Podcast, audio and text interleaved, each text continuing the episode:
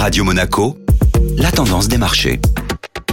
Et la tendance des marchés avec Société Générale Private Banking. Bonjour Anna Ranou. Bonjour Benjamin. Un marché parisien hésitant à l'approche des annonces des banques centrales. Dans l'attente des annonces de la Réserve fédérale, le CAC 40 a glissé doucement dans le rouge, terminant la journée d'hier à 7074 points. Les investisseurs ont pris connaissance hier de plusieurs indicateurs en zone euro. Du côté de l'inflation, une estimation flash d'Eurostat a montré que l'évolution des prix à la consommation a ralenti, passant de 8,5% au mois de janvier contre 9,2% en décembre. Concernant l'industrie manufacturière, l'indice d'activité s'est établi à 48,8 en janvier contre 47,8 en décembre, traduisant ainsi un nouveau ralentissement de la contraction du secteur. Aujourd'hui, les marchés suivront attentivement la réunion de la politique monétaire de la Banque centrale européenne. Pour rappel, la présidente de la BCE s'était engagée en décembre à augmenter de 50 points de base le taux directeur. Les investisseurs resteront tout de même très attentifs aujourd'hui au discours de Christine Lagarde concernant les prochaines hausses de taux.